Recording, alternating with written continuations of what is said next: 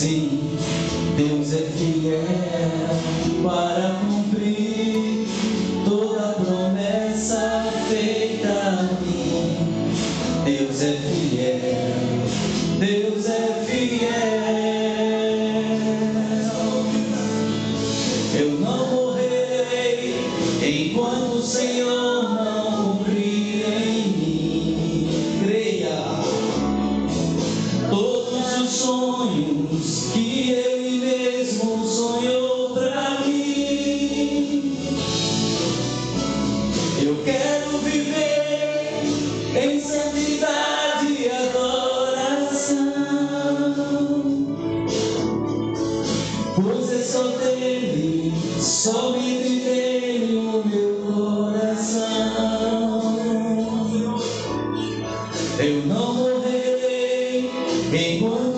Senhor.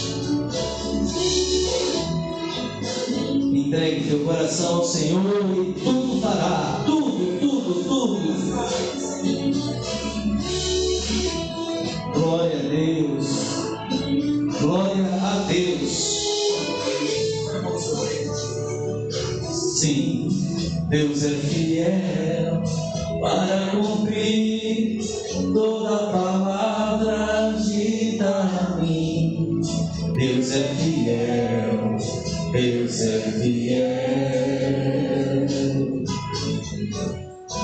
Sim, Deus é fiel para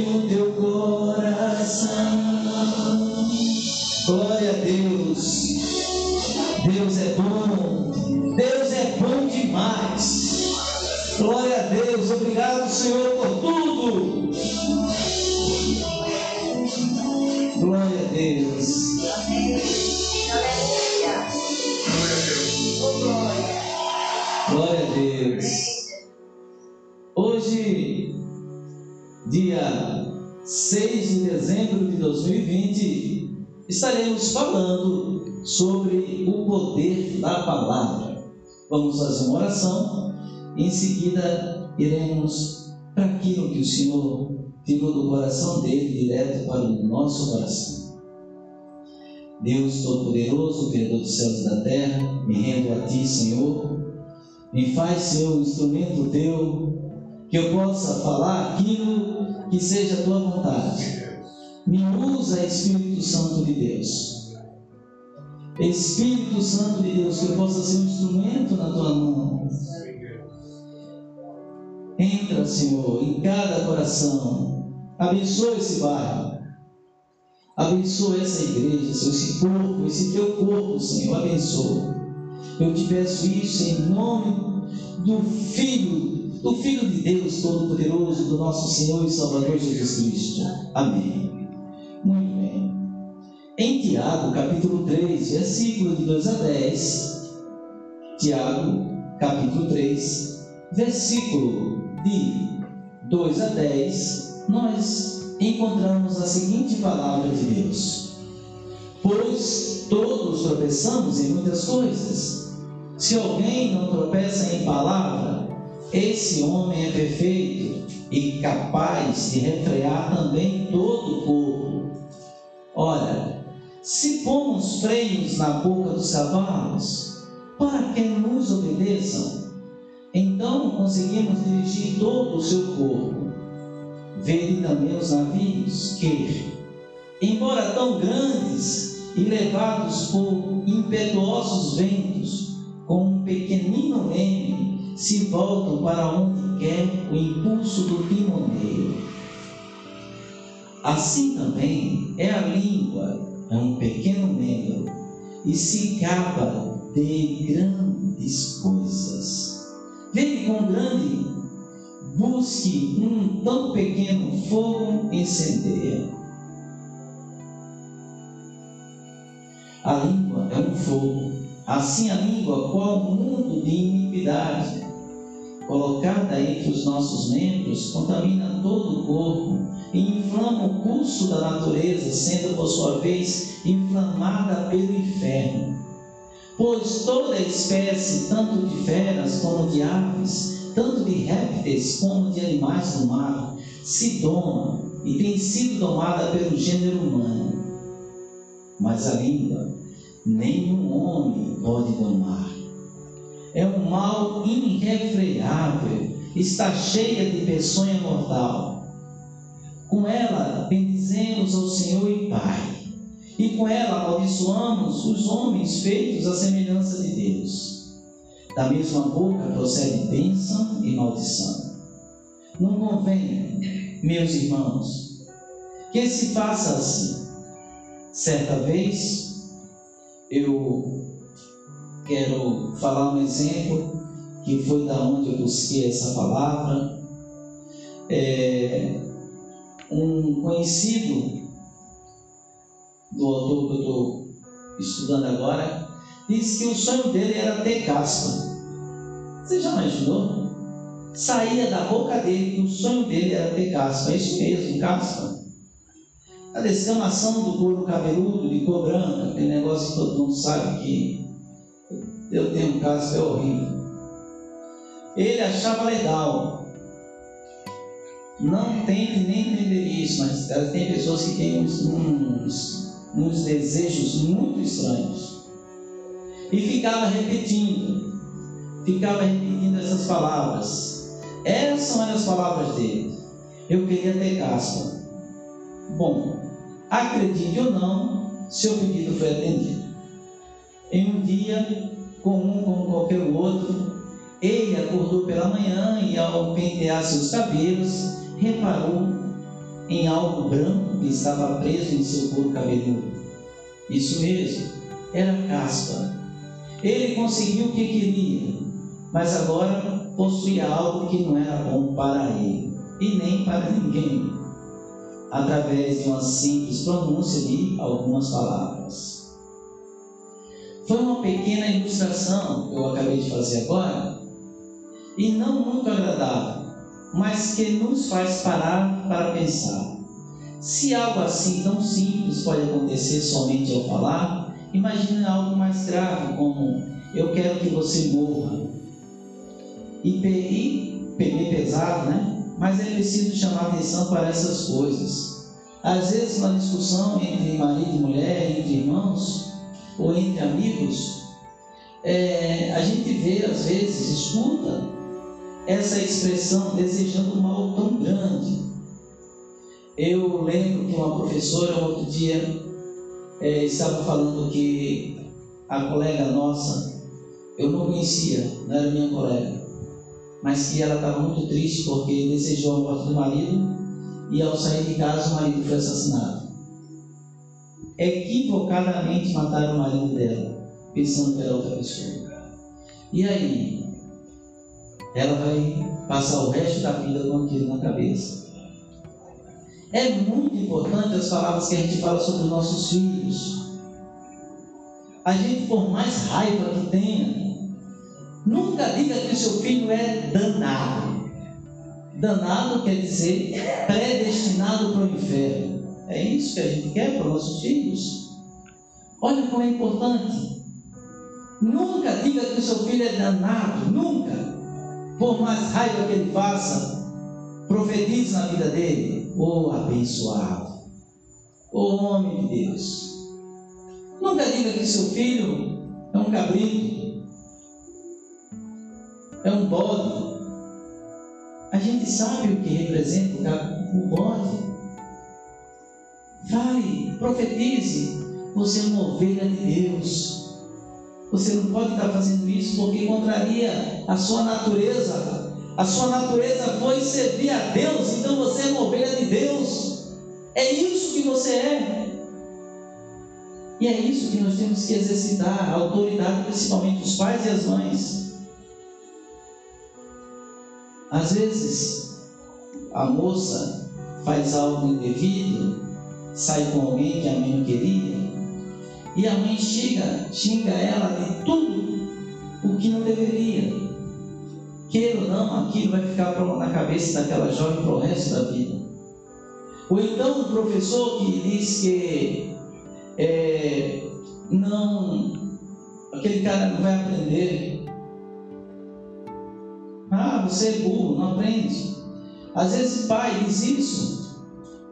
O poder da palavra é muito grande é muito grande, pode criar um alimento, não uma barreira, é um alimento dentro da mente da pessoa que vai durar o resto da vida.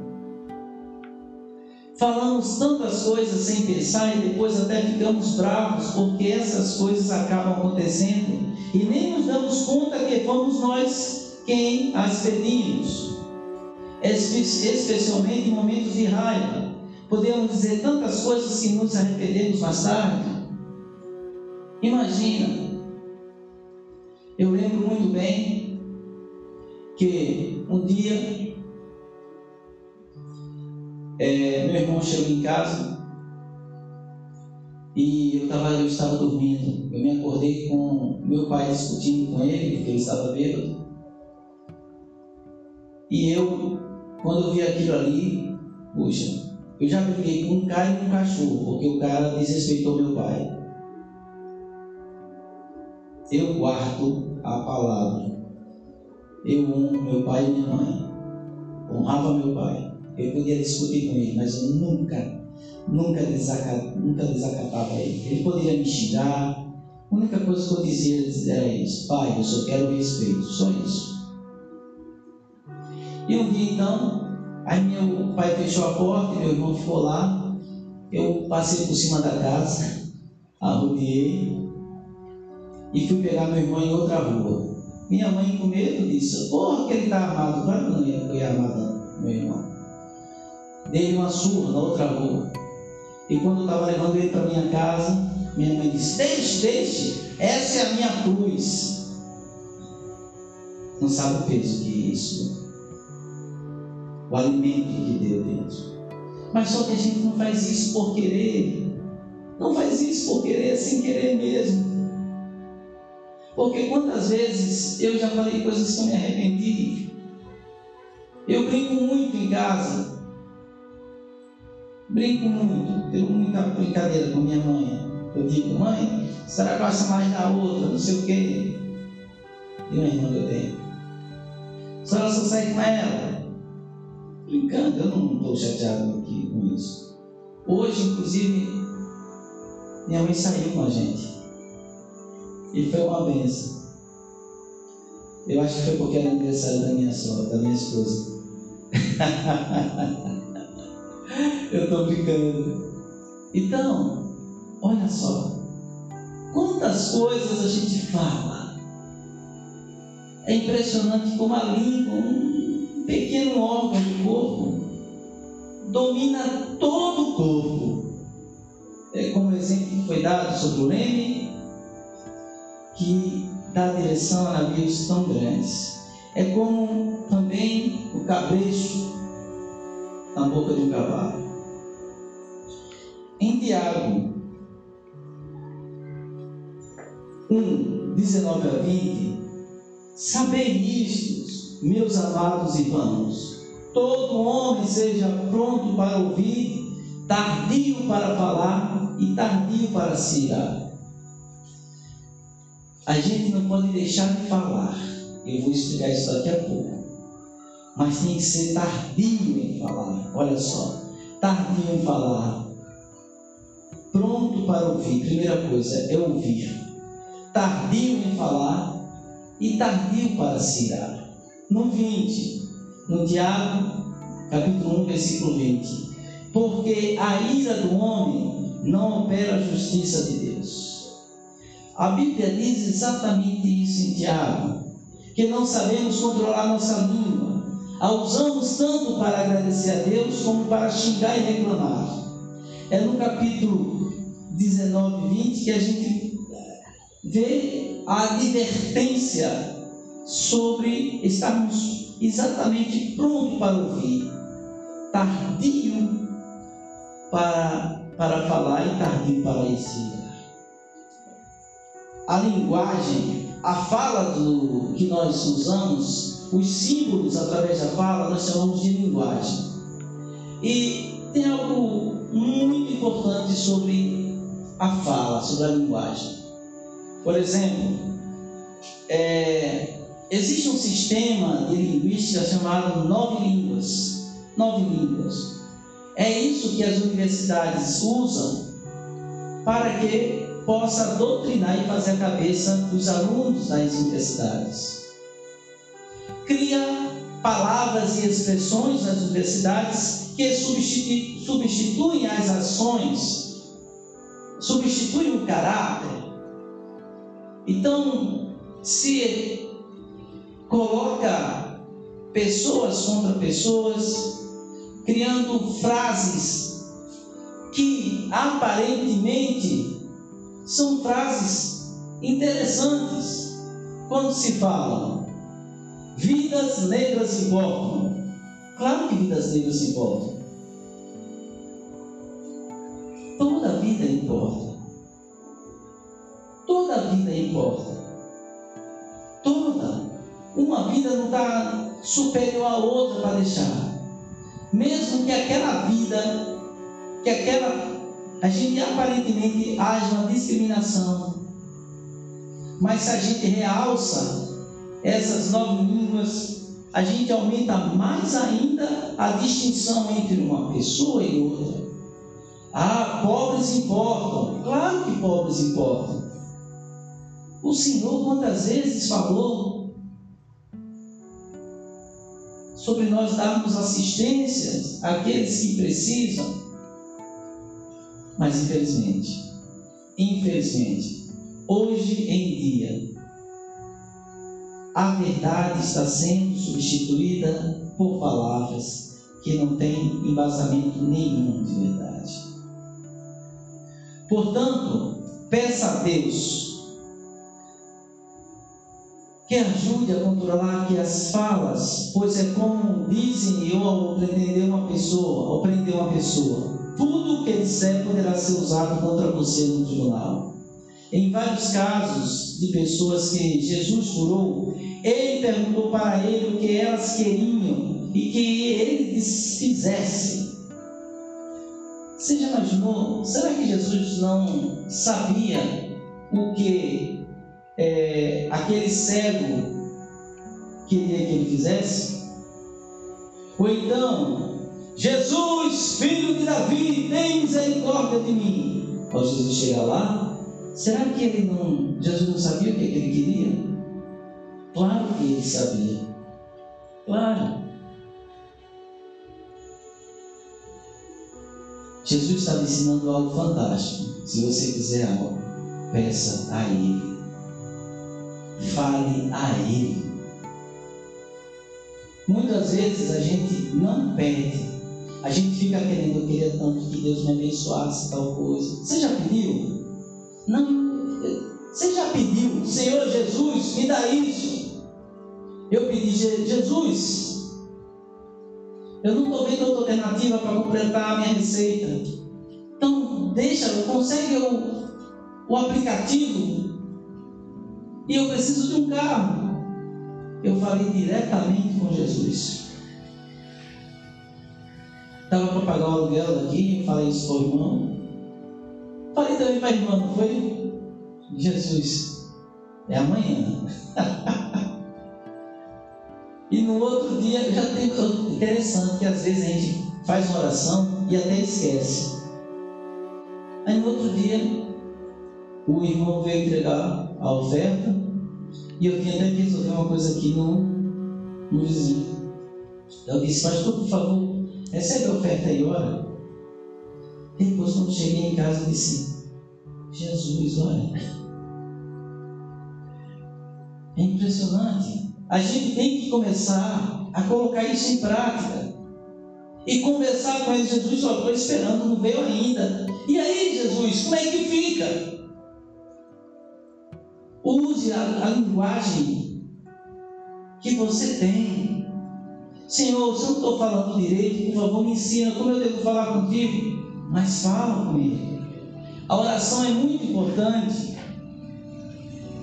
Certamente, ele perguntou para elas o que elas queriam que ele fizesse. Certamente ele já sabia do desejo das pessoas, mas Jesus fez questão, em diversas situações, de pedir que a pessoa proferisse com suas palavras no ato de fé o milagre em que ela estava buscando. É impressionante como, às vezes, as igrejas da teologia da prosperidade ensinam algo que a gente está esquecido, a autoridade que a gente tem no nome do Senhor Jesus. A gente, no estudo de ontem, de sábado, dia 5, a gente viu que a nossa missão é curar, batizar, não é verdade? E a gente às vezes esquece. Eu posso fazer uma oração e a pessoa não ser curada, e Deus abrir a porta dela ser tratada através um médico. Nós, quando oramos pelo pastor Givaldo, o pastor Givaldo foi curado a saúde dele foi restaurada através de alguém que Deus preparou para cuidar dele. Então, é esse ato de fé que o Senhor está buscando de cada um de nós. Nós temos que ser, como no culto de quarta-feira passada, nós temos que ser valentes, de desafiar, de saber que o nosso escudo é, o Senhor Jesus. E às vezes a gente fica acanhado com isso. Em Romanos 14, versículo 11, está escrito que toda língua confessará que Jesus Cristo é o Senhor. Repare que não é somente toda pessoa saberá, e sim toda língua confessará toda língua confessará, inclusive aqueles que hoje, aqueles que hoje não dão a mínima para o Senhor Jesus, que pregam ideologia de gênero, que pegam pedofilia, inclusive aqueles pastores que são de esquerda, que apoiam partidos que estão a favor da pedofilia, estão contra o corpo de Cristo, que é a igreja. Inclusive esses vão confessar que o Senhor, toda língua, toda língua confessará. Toda. Jesus Cristo é o Senhor, Ele é o nosso escudo. Em Mateus capítulo 12, versículo 37, Jesus diz que pelas nossas palavras seremos justificados. Olha só, pelas nossas palavras seremos justificados. e por elas seremos condenados. Então, entenderam quando eu falei anteriormente que não era para a gente ficar calado? Eu, eu admiro muito a bravura do pastor Givaldo. O pastor Givaldo chega e diz assim: Não, tem hora que eu bato mesmo. Não é bater fisicamente, é chegar a ser contundente.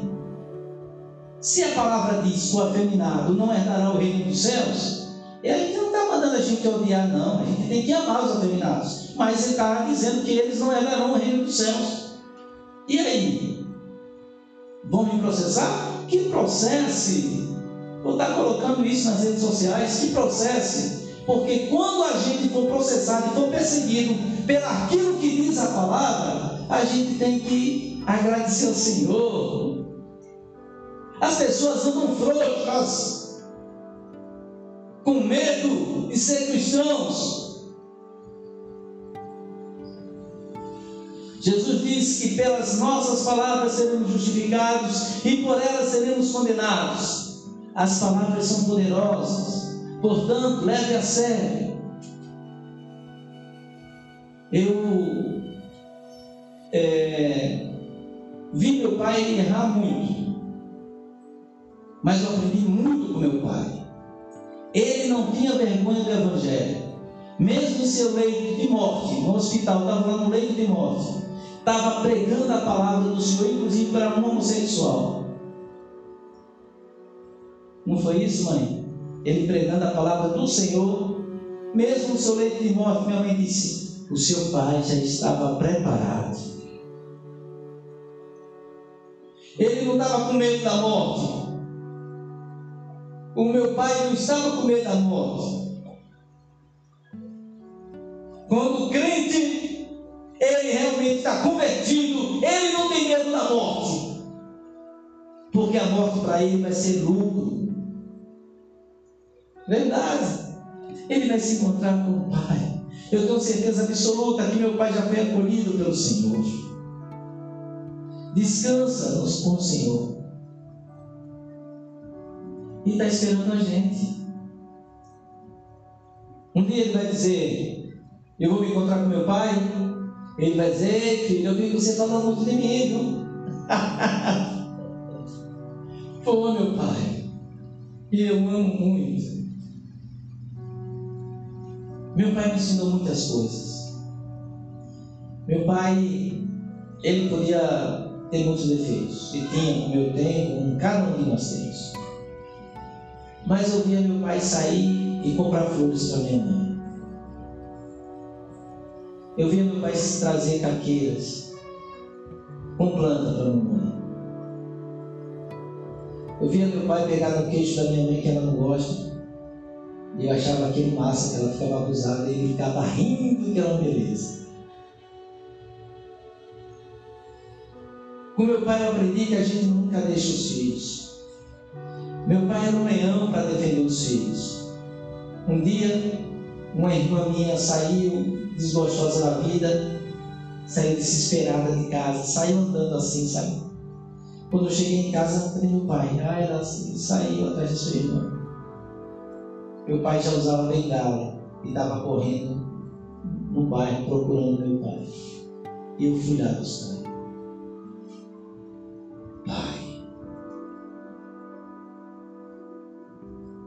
Se meu pai, que era humano, que era cheio de falhas, ele cuidava desse jeito, imagina nosso Pai Todo-Poderoso. O Deus Todo-Poderoso. Guilherme, saiba de uma coisa. Você vai ter muitos amigos na vida. Muitos, muitos. Mas aqui na terra, o único que vai dar a vida por você, por mais chateado que ele esteja com você, por mais chateado que você esteja ali, vai ser seu pai, vai ser esse aqui. Aproveite cada minuto. Porque quando meu pai morreu, eu senti a sensação de dever cumprido, porque minha mãe está aí de prova. O que eu podia fazer, eu fazia, eu não media esforço. Não media esforço. Mesmo contrariado, às vezes minha mãe me chegava e dizia: Olha, eu vou logo dizer para você, para você ficar sabendo, aquele negócio que você fez, para seu pai, ele já desfez. Aí depois eu voltava e fazia de novo. Porque pai é pai. E depois dele, se conforte no Senhor, Guilherme. Porque Deus vai continuar te abençoando e te protegendo. Nunca se afaste da palavra do Senhor. Por mais bonitas que sejam as filosofias que ensinam nas escolas e nas universidades, nunca, nunca se afaste. É, gostaria de finalizar aqui cantando um louvor que foi um louvor que me tocou muito, que os irmãos também já conhecem, é alma abatida.